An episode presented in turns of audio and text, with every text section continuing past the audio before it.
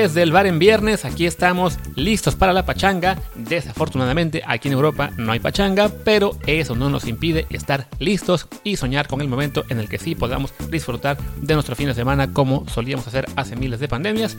¿Qué tal? Yo soy Luis Herrera y como siempre, por favor, si no lo han hecho ya, los invito a que se suscriban a este programa en Apple Podcast, Google Podcast, Spotify, Stitcher, Himalaya, Castro, Overcast y muchísimas apps más y entre ellas a partir de esta semana también estamos ya en Amazon Podcast, en la app de Amazon Music, desde México y Estados Unidos ya nos pueden encontrar ahí, así que si les gusta más Amazon, pues búsquenos por esa app y por favor suscríbanse, déjenlo también la descarga automática donde se pueda, donde se pueda también por favor un review de 5 estrellas, cuando vean el tweet en el que hacemos el promo del programa también pues por favor un retweet, el punto es que más y más gente nos encuentre para que así sigamos haciendo contenido pues prácticamente todos los días Incluso si en alguna ocasión eso implica que algunos de los dos hosts principales no podemos estar en todo el programa y en este caso soy yo el que no puede estar todo el programa por cuestión de horario. Eh, la grabación con Friedman cae en un momento en el que yo no puedo estar, así que en unos minutos ya entran aquí Martín del Palacio y Luis Friedman para hablar de la liguilla,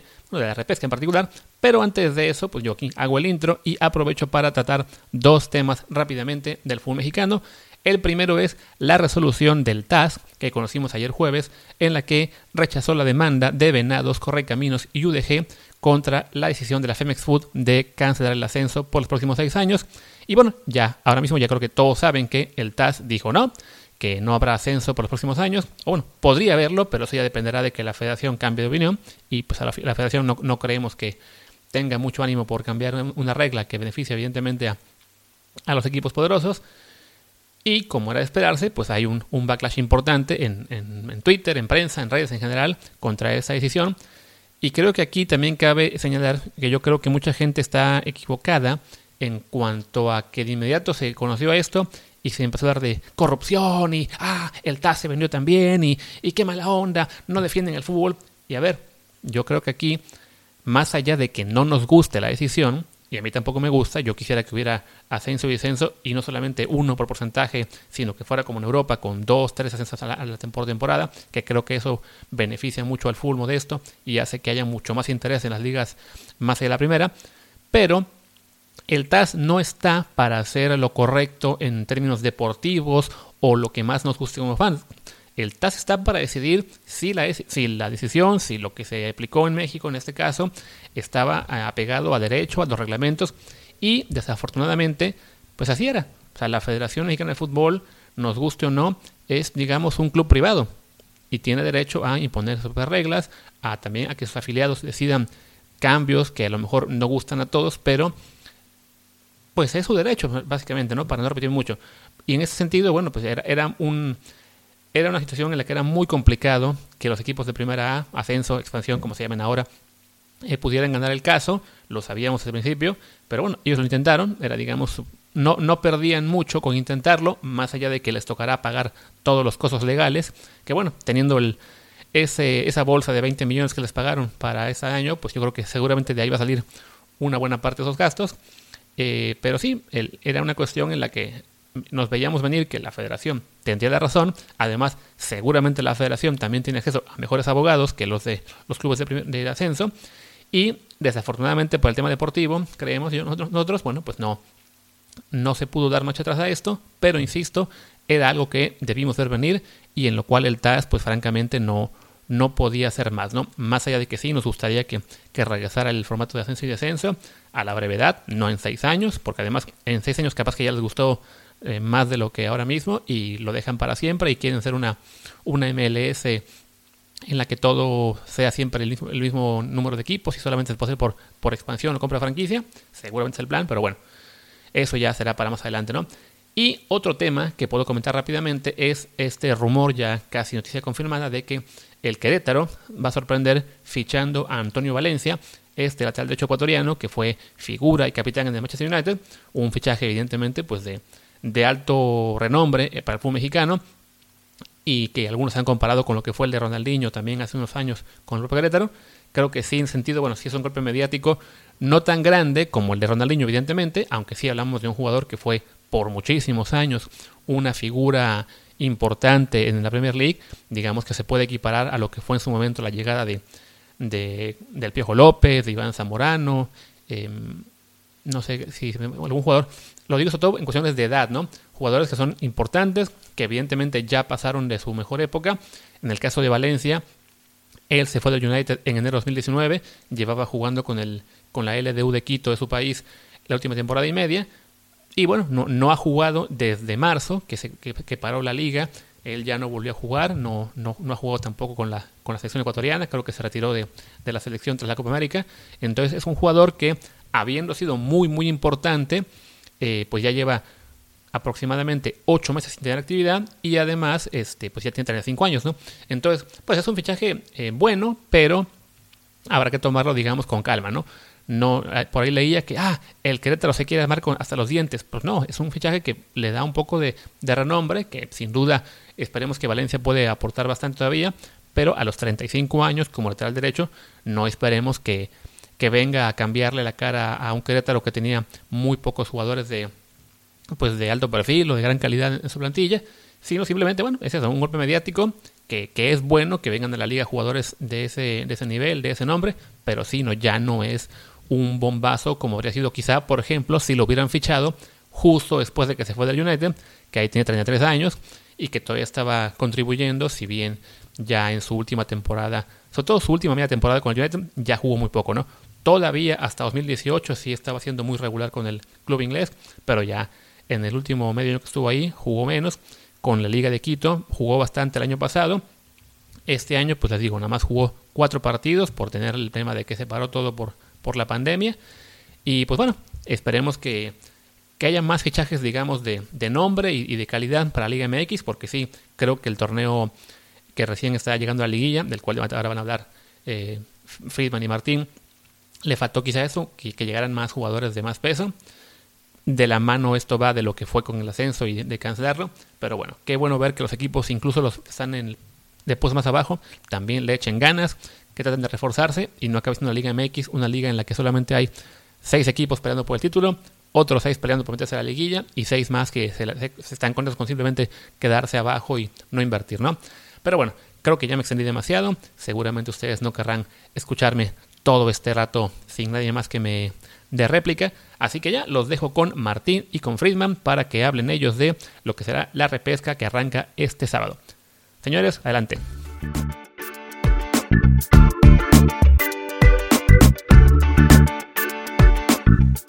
Y bueno, pues hoy no está Luis Herrera en el, digamos, debate máximo del, programa. Eh, Luis tuvo algunos compromisos, ya lo escucharon hace hace unos minutos en la presentación del, programa y por eso tenemos aquí a Luis Friedman. Vamos a estar Luis Friedman y yo hablando de la, pues del, repechaje de la Liga MX, que pues igual tiene, tiene partidos divertidos e interesantes, ¿no? Em, entre lo que puede hacer Santos contra Pachuca, eh, los dos regios que tienen partidos que en teoría son asequibles, el Hospital de Guadalajara y, la Flor del Profe Cruz. Eh, creo que, puede estar divertido. Eh, yo soy, por cierto, Martín del Palacio y aquí está Luis Friedman. ¿Cómo estás, Luis?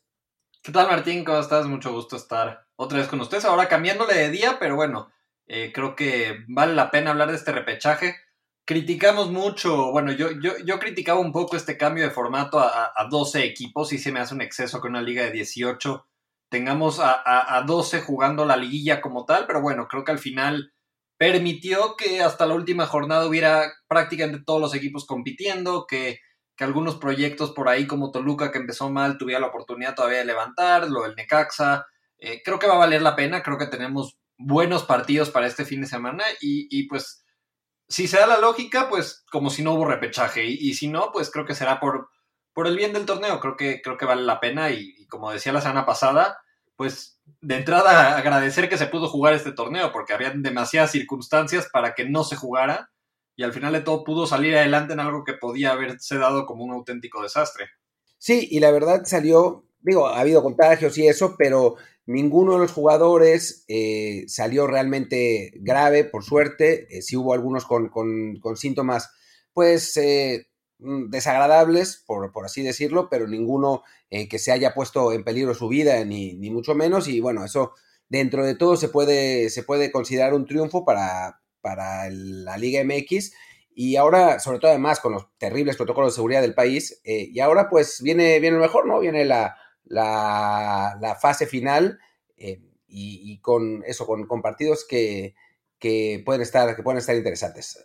¿Y te parece, si, quieres, Luis, que arranquemos con, em, pues, con el Santos Pachuca, ¿no? Que es quizás la eliminatoria más pareja. Em, un Pachuca que estuvo eh, durante mucho tiempo en la, entre los primeros lugares, después terminó por ser superado por Santos, que, termina que será el local en, este partido y es, es, de pronóstico reservado, la verdad. Sí, bueno, para empezar en orden con el Santos Pachuca, yo la verdad creo que este partido puede ser más disparejo de lo que parece, porque lo hemos platicado a lo largo del torneo, Pachuca es un equipo que le ganó a los de abajo y que eso fue lo que le permitió estar en, esta zona. Es, es una realidad que, que, si te vas a las estadísticas, Pachuca es el equipo con menos puntos contra los demás equipos del Guille. Y bueno, al final esa goleada que Santos consigue contra Mazatlán en la última jornada con, esos cuatro goles le permite la localía, que creo que sí puede ser eh, un diferenciador. Yo creo que eh, el equipo de Santos es más fuerte que Pachuca como plantel inclusive. Creo que el trabajo de Almada ha sido bueno, ha, recuperado a futbolistas que, eh, si bien son mexicanos que salían de otros equipos, no estaban en el radar. Yo mencionaba lo de Alan Cervantes, este chico que salió de Chivas y que de repente se convirtió en un estandarte del medio campo de Santos. El propio Van Ranking en Pumas y al final era muy criticado. Hugo Rodríguez que ya lleva un rato en, Santos, pero se ha afianzado. Eh, y, un Santos que además lo han desmantelado un poco para fortalecer al Atlas con esta eh, nueva multipropiedad del fútbol mexicano y que a pesar de ello eh, compite, compite bien y a mi parecer creo que le debe de alcanzar para superar a Pachuca, inclusive me, atrevería a decir que puede ser un partido de un 2-0 para Santos. Sí, yo no sé si yo sería tan, tan optimista porque no sé si considero que Santos sea uno de los equipos de arriba, ¿no? Es un equipo que, toda la temporada estuvo de, capa caída, que cerró muy fuerte el, torneo y que eh, históricamente ha competido, pero tú mismo lo dijiste, ¿no? Es, eh, ha perdido cierta, cierta fortaleza, ya no es uno de los planteles más más importantes del torneo, como lo era hasta hace no mucho. Entonces creo que eh, si, nos basamos en lo que, en lo que dices, ¿no? De, un Pachuca que, que, le gana a los, a los buenos y, pierde con los malos, pues Santos a mí me parece que es un equipo que, está ahí en la tablita, ¿no? Y que en ese sentido puede... Eh, pues puede, puede, ser más partido. Lo que sí me queda claro es que el jugar en Torreón hace que, el favorito se convierta en Santos, ¿no? Sería distinto si se jugara el partido en, el que llaman el huracán, solo ellos, ¿no? Pero el Estadio Hidalgo. Sí, que además eh, Santos en este torneo y bueno, generalmente, históricamente ha sido un local muy fuerte, quitando la derrota contra Pumas, que bueno, fue eh, bastante sorpresiva, en, un partido un poco raro también, que le, pega Pumas de visita a Santos, y por ahí un empate con el hermanito Atlas, que bueno, no, no quiero empezar a, a levantar suspicacias, pero sí fue un partido también que uno no entendería por qué Santos en casa terminó sacando un 0-0 aburridísimo con, el hermano menor al que quieres ayudar y que le has mandado a tus jugadores buenos cada torneo. Fuera de eso ha ganado todos en casa. Entonces, eh, a mí sí me parece que, Santos debería llevarse este juego sin problemas, aunque bueno, creo que la única herramienta de Pachuca podría ser eh, mandar este juego a penales. Eh, creo que la gran mayoría de los visitantes en estas series, que además van todos con el papel de, no favoritos, tienen esa herramienta de, que el empate, el empate los va a mandar a penales y que al final del día, más allá del cliché de que si son o no son un volado, eh, si sacar un partido en penales es mucho más probable para un equipo no favorito cuando no, no tienes las credenciales para ganarlo a lo mejor en 90 minutos. Sí, sin duda. Y algo que es interesante, eh, que viendo, viendo los dos planteles, o sea, si tú pones juntos a los dos planteles, ¿quién te parece el mejor jugador de los 22 que puedan estar en la cancha? Yo creería que Julio Furch. Julio Furch, ¿no? Y digo, obviamente la, lesión de la lesión de Brian Lozano eh, obviamente condiciona, pero estamos hablando de un eh, delantero de 31 años que, digo, es un buen jugador, pero tampoco es, eh, no, es, no es que, no es que digamos un, un, un, talento exacerbado, ¿no? Y eso te habla, creo, de la diferencia de calidad que tiene este, este Santos con, otros Santos y un Pachuca que está en, constante renovación, ¿no? Estamos hablando de dos equipos que justamente están en los lugares 8 y 9 de la tabla. Y bueno, que, Pachuca por ahí, donde puede tener herramientas, tiene, tiene, buenos futbolistas de creación. O sea, si hablamos de, Dávila, de Víctor Guzmán, de Ismael Sosa, pues entre esos tres son futbolistas que a lo mejor eh, no son los cracks de la Liga MX, pero que pues pueden con un chispazo cambiarte un partido de estos. Como lo decimos, es un juego de eh, equipo regular contra equipo regular, yo sí creo que Santos un poco por, por la localía y porque ha, ha, tenido un mejor rendimiento contra equipos de liguilla, tendría que ser favorito, pero bueno, si Pachuca tiene posibilidades, una es, como lo decía, eh, eh, que el empate lo mande a penales y ahí eh, sacar el juego, porque pues Ustari tiene más experiencia que Acevedo si te vas a los guardametas, por ahí puede tener más variantes para cobradores de penales, pero más allá de esa suposición, creo que Pachuca por ahí, con jugadores como Dávila, Guzmán, Ismael Sosa, puede llegar a dar un campanazo, lo veo poco probable, pero sí creo que puede ser un buen partido, va a depender también un poco de la postura que tenga Pachuca, de si realmente se va a ir a encerrar o va a tratar de incomodar a Santos sabiendo que su fortaleza es de medio campo para arriba y no tanto de medio campo para atrás. Y bueno, ya Luis dio su pronóstico, dice que gana Santos 2 a 0. Yo también creo que gana Santos, pero me parece que va a ser un poco más ajustado. Yo diría que, gana 2 a 1, pero bueno, pues en este estamos los dos de acuerdo. Así que, eh, pues pasemos al, siguiente, al siguiente encuentro, el Chivas Necaxa. Eh, un partido que, en principio, por plantel, Chivas tendría que ser favorito, sin duda alguna, pero eh, pues lo que ha pasado con sus delanteros, que al punto de que parece que Oribe Peralta va a ser el titular en, el partido del, sábado, eh, pues, y el cierre, eh, el buen cierre del que, con ciertos asteriscos, ¿no? Que, podemos hablar del Necaxa del profe Cruz, pues em, pone la eliminatoria un poco más en duda. ¿Tú cómo la ves? Sí, mira, creo que Chivas sigue siendo favorito, creo que bueno, además de que es local, a pesar de, de, la baja de Macías y Alexis Vega, sigue teniendo un plantel vasto, creo que opciones de ataque tiene, incluso si no es Oribe, creo que eh, la opción más fuerte tendría que ser Ángel Saldívar, creo que Oribe eh, ya dejó claro que no está en nivel de competencia, cuando le han dado oportunidades. Ha sido eh, muy, lejano a lo que esperarías de, un centro delantero, por más que, bueno, sabemos todo lo que representó para el fútbol mexicano en cuanto a sus goles con clubes, con, con la selección de Juegos Olímpicos, creo que hoy en día no sería la mejor apuesta para el nueve titular de Chivas, sobre todo porque es un equipo que eh, su propuesta es bastante dinámica. Va a tener a Antuna, va a tener a Brizuela, y si de repente pones a Oribe, siento que incluso se va a quedar atrás en las jugadas. Es un, es un delantero que ya no tiene el ritmo para competir. Y bueno, lo de Necaxa que sí ganó bastante en los últimos partidos, pero eh, bueno, le gana a, a, Toluca en los últimos minutos, le gana a Pachuca en los últimos minutos. Eh, no, no, no, no creería tampoco que a Necaxa le deberíamos de poner la fichita ya de convertirlo en el favorito. Sí ve un partido que podría acabar 0-0. Incluso, bueno, Necaxa tiene una ausencia que, que, en mi opinión hasta le favorece, que es eh, la, lesión en la portería de Sebastián Fassi, que había estado alternando con Malagón. Ya convierte automáticamente en Malagón, a Malagón el titular para este partido. Y para mí ha sido el mejor futbolista del Necaxa cuando ha jugado. ¿ah? Incluso antes de que llegara el profe Cruz, Creo que lo que salvó Malagón en la primera mitad de torneo permite que Necaxa esté en esta fase de liguilla. Creo que es un portero mexicano que, ha destacado mucho este torneo y que ahora va a tener esta oportunidad contra Chivas, que además, bueno, no va a tener ni a Macías ni a Vega. Entonces, creo que es, a diferencia de lo de Pachuca, que decía que tiene la opción de buscar ese empate o de proponer con estos futbolistas eh, de creación que tiene, creo que la, la apuesta de Necaxa sí va a ser totalmente al más fiel estilo del profe Cruz, pues tratar de sacar un empate, incluso si es 0-0, y ver si lo pueden ganar en penales. Sí, que no es imposible, ¿no? Siendo el profe como, como lo conocemos, pues no, no es tan, tan poco probable. Estaba buscando los, los últimos resultados de Necaxa. Dame, dame un segundo porque no, eh, donde, eh, estoy ahora en Turquía y en Turquía está eh, prohibido Livescore. Tienen prohibidos todos los sitios que tienen publicidad de apuestas, que no sean sitios así noticiosos. Entonces eso me complica mucho la vida eh, para, conseguir este para conseguir los resultados. Es medio, es medio desesperante. Y, además abro, abro LiveScore así como por, por em, pues no sé, como por default ya, y siempre cierra y entonces tengo que, abrir otra cosa. Pero el, el, cierre de torneo de Necaxa.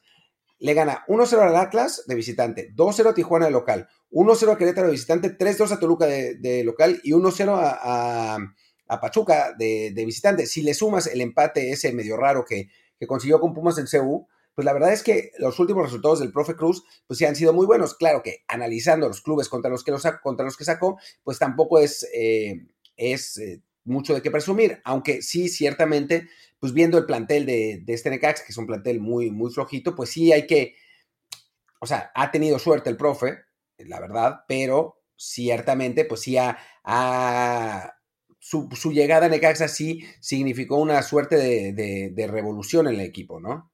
Que bueno, que yo, yo mencionaba que esas últimas dos victorias, la de Toluca y la de Pachuca, que además Pachuca tenía medio equipo con, con COVID, fueron en tiempo de compensación las dos. Entonces, bueno, eh, sí, mucho mérito al profe por haber levantado a un Necaxa que, que no estaba sacando los resultados, aunque no jugaba tan mal. Y ahora cambió, ahora es un equipo que a lo mejor no, no, no, no, no te da el gran fútbol, pero saca los resultados. Y el tema de Chivas, creo que, eh, bueno, cuando llegó Bucetich, justamente el problema había sido la contundencia, que, que quién iba a jugar como el 9, incluso, bueno, en, este partido contra Monterrey, en la última jornada, ni siquiera arranca con un, con un 9 nominal, porque Alexis Vega termina arrancando más pegado a la izquierda y pone incluso a Antuna jugando por el centro como una especie de falso 9 o como le quieran llamar eh, en la nueva terminología del fútbol, 9 y medio, falso 9, como le quieras poner. Y al final, justamente cuando le da entrada a Saldívar, es cuando logra darle la vuelta a, Rayados. Entonces, ahora que bueno, no está Macías, no está Vega, está la opción que, que, que, que yo digo de Saldívar, incluso la de Oribe. Pero si Chivas otra vez se encuentra con estos problemas de contundencia, por ahí podemos hablar de un 0-0, no, no, no me sorprendería, digo, ya va a parecer un poco comercial de, apuestas, espero que no vayan a banear el, podcast en, Turquía, pero eh, yo, yo creo que pues es un partido de bajas, es un partido en el que difícilmente veremos más de dos goles, yo creo que si lo gana Chivas lo ganará 1-0 y si no se irán a penales. Sí, no te, no te preocupes por lo de banearnos porque tenemos toda una sección de fútbol americano, que seguramente la, escucharán mañana, y esa solamente hablamos de apuestas, así que si nos banean será por eso, más que, más que por el show de hoy. Eh, sí, yo, yo estoy de acuerdo, creo que, creo que Chivas finalmente sí es, sí es mejor equipo, tiene mejores jugadores. Creo que Uriel Antuna, de quien hemos hablado mucho de sus carencias, pues también tiene eh, virtudes que le permiten em, pues ser el jugador más peligroso de este partido. Es el, que tiene más goles y más asistencias en el, en el pues, de los que están en la cancha, de los que van a estar en la cancha, cuatro goles y cuatro asistencias. Y, creo que, en ese, que por eso, que por esa, esa ventaja en cuanto a, talento, Chivas tendría que salir como favorito y me parece que terminará ganándolo. Pues si seguimos con el mismo tenor, pues 1-0, ¿no? Eh, ¿tú, ¿Tú cómo lo ves? Sí, te digo, yo, yo, yo lo veo como un 0-0 o 1-0 Chivas, pero bueno, eh, por, por, por, una por, por, algo mayoritario, creo que coincidimos en que es un partido, es un partido de bajas que, que pues si lo gana Chivas será con un 1-0. ¿Te, te, está traicionando Sirio? ¿Qué está pasando ahí? Sí, es que tengo acá en el, en, en, en, el estudio de mi casa, tenemos un portal que es como esta cosa de Facebook para, para videollamadas, porque mi hermana vive, vive fuera de la ciudad y es para hablar con ella. Y de repente no sé qué escuchó y pensó que era Siri, pero creo que ya, ya se cayó. Ah, bueno. Es la tercera voz del programa de hoy. Exacto, exacto. Ya que no está Luis, la, lo sustituimos por, por Alexa. Creo que, que es una, una, voz, aunque sea una voz mecánica y de una máquina, es una voz un poco más eh, melodiosa que la del, la del buen Luis Herrera. Pero bueno, pasemos entonces a, al siguiente encuentro, que es el de Tigres contra, contra Chiluca, que bueno, pues en principio parecería que Tigres eh, tendría que ser el favorito, ¿no? Más allá de, lo que pasó al final y, cómo se quedaron sin repechaje, em, pues si hablamos de plantel con un, contra un Toluca que, que, digo, se coló, pero con, muchos problemas, eh, tanto internos como de juego, o sea, me parece que, tendría que pasar algo muy extraño para que eh, los Diablos sacaran un, resultado del, estadio universitario, ¿no? Mira, hay una realidad con Tigres y es que bueno, en, calidad de plantel creo que no debe de haber ningún tipo de debate, tiene que ser amplio favorito contra Toluca, pero hay una realidad con Tigres y es que este plantel se ha ido envejeciendo, no han, los jugadores que ha traído de Tuca, incluso jugadores que son propiedad de Tigres y que los trajeron de vuelta de préstamos en otros lados, no han logrado meterse o afianzarse a ese 11. Y bueno, voy a hacer una comparación que espero no la retomen de verdad en Monterrey porque la van a interpretar de otra manera, pero lo que yo veo que le pasa a este plantel de Tigres es con mucha debida proporción parecido a lo que le pasa al Barcelona, no, no porque sean el mejor club o no por algo por sino porque estoy hablando de un plantel que fue, ha sido dominante en su liga, que le ha alcanzado gracias al talento individual, particularmente de un jugador más que del resto, pero que el plantel fue envejeciendo, los jugadores que trajeron de refuerzos no han funcionado, la única gran diferencia es que uno no tiene esos problemas directivos y el otro tampoco tiene eh, cambios de técnico constantes, pero sí, Tigres es un equipo que, que envejeció, que sigue teniendo talento individual que le debe alcanzar en series como esta contra Toluca, pero yo no veo a Tigres como un candidato al título. Creo que va a ganar esta serie, le va a costar más trabajo de lo que le debería costar, y creo que hasta ahí va a llegar Tigres. Sí, pero ese hasta ahí no estoy seguro que sea Toluca, ¿no? O sea, a final de cuentas, si, si vemos los planteles de los dos, incluso como han jugado, ¿no? O sea, Tigres se derrumba al final eh, y, sale de la liguilla, pero recordemos que antes de eso habían ganado cuatro o cinco partidos consecutivos, ¿no? Ya todos, todos hablábamos de el renacimiento del Tuca y bla, bla, bla, y que las críticas y no sé qué, ¿no? O sea, a final de cuentas, em, pues no, no llegan a la, a la liguilla como tal, pero tendrían que ser amplios favoritos contra un equipo que, a ver, sus porteros son el Pollo Saldívar y Luis García. Sí, y bueno, ah, o sea, creo que hay que darle su mérito a, Carlos Adrián Morales a partir de que llegue en lugar del Chepo. Creo que ha logrado que su equipo por lo menos sea sólido, que bueno, con el Chepo era un equipo totalmente volátil. Yo al principio del torneo decía que, que, el Toluca el Chepo era lo más parecido a un equipo de la MLS que teníamos en la Liga MX, porque dependía todo del juego de un Rubén Zambuesa de, más de 36 años, que, le metían muchos goles, que también de repente metía muchos goles, la cantidad de tiros a portería a favor y en contra en cada juego era altísimo. Con, con Carlos Adrián Morales han encontrado el equilibrio, pero sí, claramente, pues no, no es un plantel que le dé para competir mucho. Creo que la clave, y esto ha sido casi siempre con Tigres, es en qué minuto cae el primer gol. Tigres es un equipo que si al minuto 20 se pone 1-0 arriba, va a manejar el juego a placer y probablemente en un contragolpe te mete el segundo y el tercero. Pero el otro escenario que, que nos ha tocado ver mucho con Tigres es si se acaba el primer tiempo 0-0, de repente, por alguna extraña razón del universo, Toluca aprovecha un balón parado, una jugada individual, se pone arriba en el marcador, es un equipo que se cansa y que se desespera.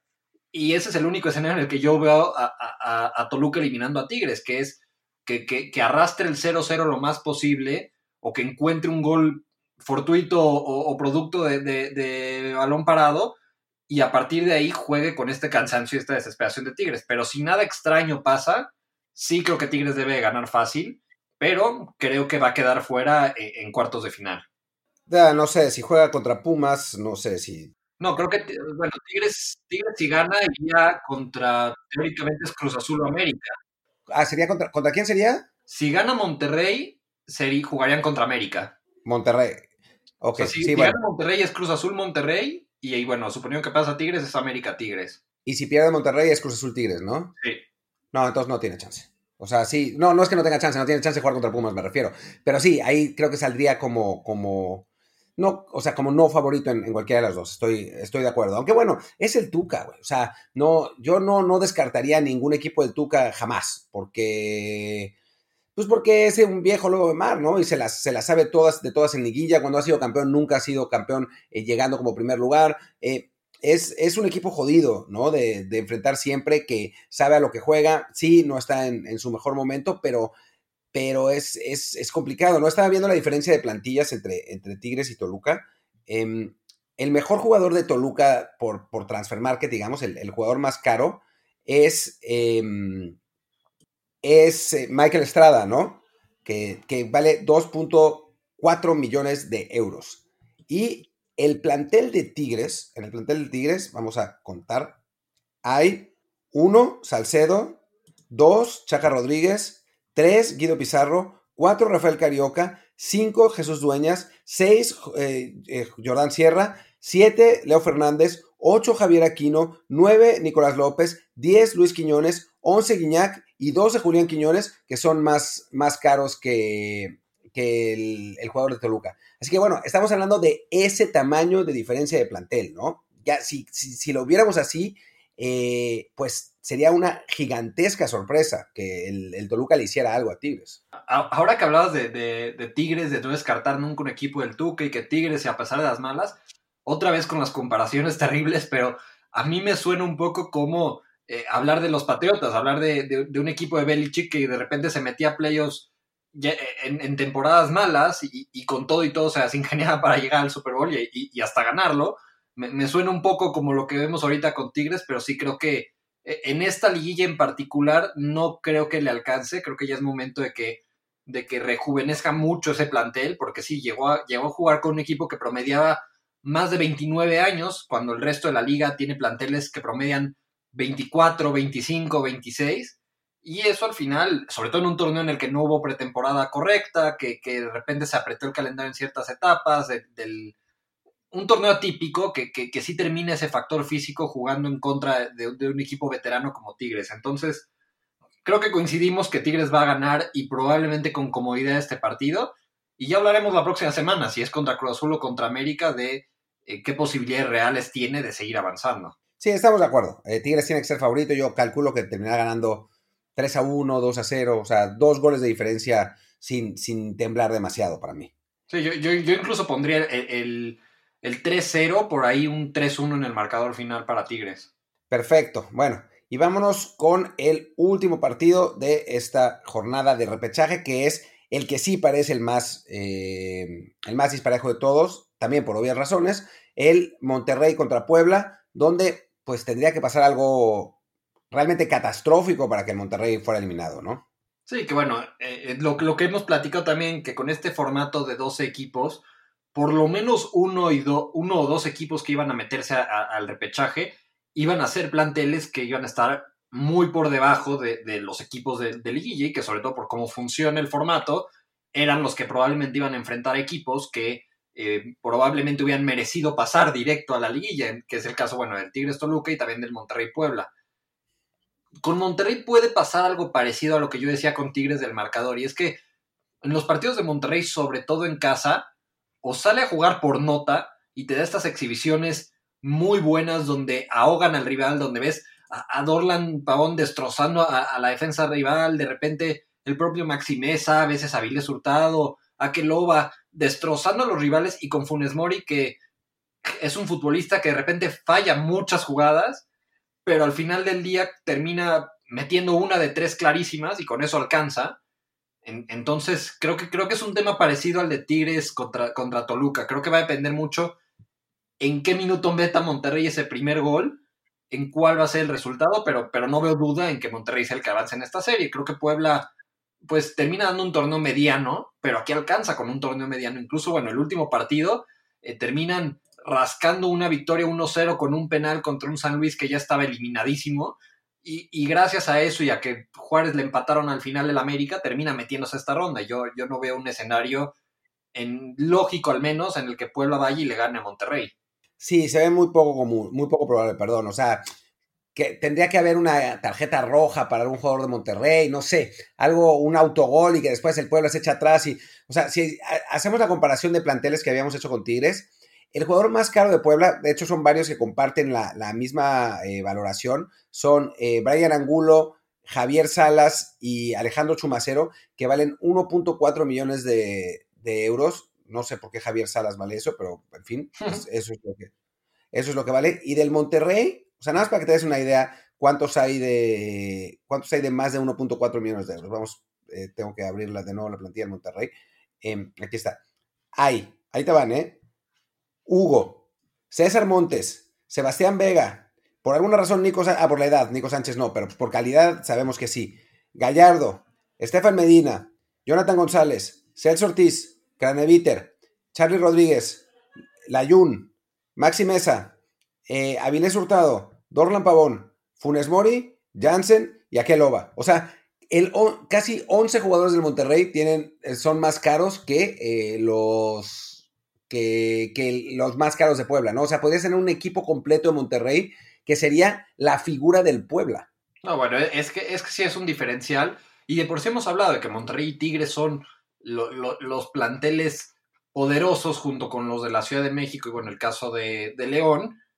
Y, este formato de repechaje termina, termina dándonos a este escenario, que son equipos que se metieron de panzazo, porque pues realmente lo de Puebla fue una clasificación de panzazo producto a, dos victorias en los últimos dos partidos, contra un equipo que eh, se quedó a cinco minutos de pasar a la liga directo y que pues tiene el plantel, creo que es el plantel más caro de la liga, el de, el de Monterrey. Lo es. No, no, no, no, yo tampoco veo en este juego un, un, escenario en el que pase Puebla, sí veo un escenario en el que a lo mejor de repente el partido acabe 2-1 y termine Monterrey sufriéndolo un poquito porque un par de pelotazos que le tire el Puebla en tiempo de compensación, pero más que eso no veo. Yo creo que, que Monterrey también aquí tiene que ser claro favorito y que al final, pues quitando la posible sorpresa de Necaxa sobre Chivas, yo sí veo a, los cuatro de arriba siendo los que se terminen metiendo a la liguilla. Sí, yo también estoy de acuerdo. Lo de Necaxa con Chivas, digo, creo que tiene que ver también con las circunstancias, ¿no? Así, a mí me suena que si estuvieran Macías y Vega, entonces Chivas tendría que ser considerado amplio, amplio favorito la falta de ellos más el desmadre que se armaron con, la, con lo que sucedió con Dieter Villalpando y, Gallito Vázquez y eso, eh, pues ha, desestabilizado un plantel que eh, pues por lo menos cuatro jugadores considerados titulares, Dieter más o menos, pero y Gallito no estaba jugando, pero igual, o sea, eran jugadores que si uno pensara, pensara en el presupuesto de, de, principio de temporada, pues los consideraría entre los 11 titulares de Chivas, finalmente no están jugando, ¿no? Eh, pero pero fuera de eso, sí creo que eh, por plantel y por, por, calidad, pues está claro, ¿no? También el, el, Santos Pachuca me parece, me parece también cerrado, aunque sí, la localía para, para Santos es, pues me parece que, puede ser el, diferencial, ¿no? Eh, si, pronosticamos, yo creo que aquí sí Monterrey va a ganar tranquilo, 3-0, 4-1. Pues sí, ahí está. Entonces creo que en Monterrey y Tigres están, no, no, no, no hay un escenario en el cual creamos probable que queden fuera. Creo que lo de Chivas, como lo hemos comentado, dependerá un poco de eh, eh, qué tan atinado esté el ataque de Chivas y, qué tal se defienda Necaxa. Y ese Santos Pachuca, que bueno, yo lo veo un poco más hacia, hacia Santos y, al final, pase el que pase ahí, será pues un justo octavo lugar. al final del día fue, fue por goles anotados que Santos acabó arriba de Pachuca. Tuvieron misma cantidad de puntos, misma diferencia de goles y fue únicamente porque Santos abusó de Mazatlán en la última jornada que acabó arriba de ellos. Entonces, eh, creo que sí es una serie que, o bueno, un partido único, que, el que gane sería un justo, por así decirlo, octavo clasificado y que al final, bueno, termina volviendo esta fase de, repechaje un poco anecdótica. Si termina pasando quinto, sexto, séptimo y octavo, termina siendo un experimento positivo en el aspecto de que dejó más equipos compitiendo hasta el final, pero eh, poco, poco significante para el resultado final del torneo si al final terminan entrando los primeros ocho. Y sería divertido, bueno, va a ser divertido ver qué pasa, ¿no? Si esto pasa, si mantienen este repechaje de, dos equipos o se dan cuenta que es superfluo y, vuelven a la liguilla natural de ocho, ¿no? Eh, no lo sé, quizás algo intermedio, un repechaje de diez. O sea, yo creería que, que encontrar el, creo que el punto medio sería eh, reducirlo a diez equipos. Creo que eh, si estás hablando de que son 18 en la liga y 9 es la mitad, que digas, ok, todos los que están en la primera mitad de la tabla más uno que se mete de, pilón son los que tienen derecho a una fase final y pones al séptimo contra el décimo y al octavo contra el noveno y entonces sí, a los seis primeros les das el pase a liguilla directa. Creo que eso hubiera... Y, y, justo porque creo que hay seis equipos particularmente que sí están un paso por encima y que probablemente eh, se mantengan en, en esos puestos, principalmente, bueno, León, América, Cruz Azul, Monterrey, Tigres. Pumas, no sé si lo de este torneo se mantenga, pero sí, sí hay un diferencial claro entre los primeros seis y el resto, y creo que hubiera sido un premio justo para los primeros seis de jugar directo cuartos de final y reducir el repechaje realmente a, solo dos partidos en lugar de cuatro. Pero bueno, eh, como se planeó, eh, ya está y, hay que ver qué es lo que sucede en los partidos de este fin de semana. Sí, va a estar divertido, vamos a estar ahí eh, pues atentos y ya el próximo, em, ¿qué día normalmente lo hacemos? El martes, ¿no? El, próximo martes pues ya platicaremos de, de los partidos de liguilla cuando empiece realmente lo divertido, ¿no? Digo, en fin, estos partidos son interesantes, pero pues cuando la, carnita real empezará la próxima semana. Y bueno, habrá que ver también cómo llegan eh, estos equipos de la inactividad. Digo, creo que León y Cruz Azul fueron los únicos que tuvieron amistosos. A Cruz Azul le terminó generando todo este escándalo ridículo alrededor de, Nacho Rivero, pero eh, habrá que ver a quién le funciona mejor, si, si a León y, Cruz Azul haber estado jugando amistosos o el descanso de, equipos como América y Pumas, sobre todo de, América, que, que, tenía tantas lesiones que, al final el tener una semana de inactividad creo que le puede jugar a favor, porque bueno, regresa Viñas, parece que, que Benedetti va a estar listo también para la liguilla. Eh, hay, que ver también qué pasa con estos equipos, pero bueno, primero, primero lo primero, ver qué pasa en el repechaje, si se mantiene esta tendencia lógica que uno creería que se va a dar, pintan para hacer muy buenas series también a partir de dos cuartos de final la próxima semana. Sí, sí, también tú hablas de tu América, yo hablo de mis Pumas, pues el, caso de Talavera, ¿no? Que se decía que iba a estar fuera de cuatro a seis semanas, después dijeron que no, aunque yo reporté en su momento que no iba a ser tan, tan grande, no porque tuviera ningún, ningún contacto, porque, pero porque viendo la lesión sé que esas lesiones se pueden recuperar más rápido eh, pero bueno, ahora está la duda si eh, podrá jugar el, partido de cuartos, que por lo que me decías parece que no, que será hasta semifinales. Eh, y, si eso sucede, si no puede jugar, pues es una ausencia muy importante, ¿no? Es el, mejor jugador de, Pumas con, enorme diferencia esta temporada, más allá de que Dineno y que, y que González lo han hecho bien. la, la, ausencia de Talavera será, será grave. Pero bueno, pues vamos a, vamos a ver qué, pasa con esto y también, obviamente, con, que, con Cruz Azul y con León, que llegan en principio, pues completos y, sin problemas. Sí, de acuerdo. Creo que, creo que, creo que no hay mucho más que agregar. Creo que eh, ya, ya, ya está lista, ya está listo el análisis de lo que veremos este fin de semana. Y bueno, ya después hablaremos de más de Pumas y América y de Cruz Azul y León, ya sabiendo sobre todo, pues, contra quiénes jugarán el, la próxima semana. Exactamente.